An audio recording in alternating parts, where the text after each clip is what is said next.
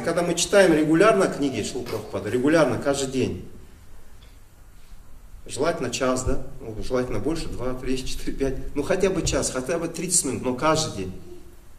Что происходит с нами? Наша душа, она поскольку получает питание, душа, она как бы начинает пробуждаться. И наша душа нач, начинает жить своей жизнью. Независимо от нашего интеллекта, ума, эго.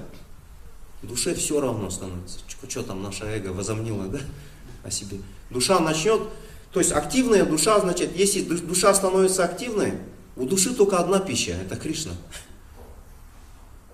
Душа наша будет стремиться к Кришне, будет искать Кришну в святых именах, воспевании, да? чтении, в общении, в течение дня, в любую ситуацию попадая, душа будет видеть руку Господа везде. Почему? Потому что она, ну, как бы, она в нормальном состоянии. Мы ее кормим, питаем, да. Это простая вещь, казалось бы, снова и снова нам говорят. Если шраваном будет, да, качественно шраваном, будет киртаном, душа будет хотеть двигаться, действовать.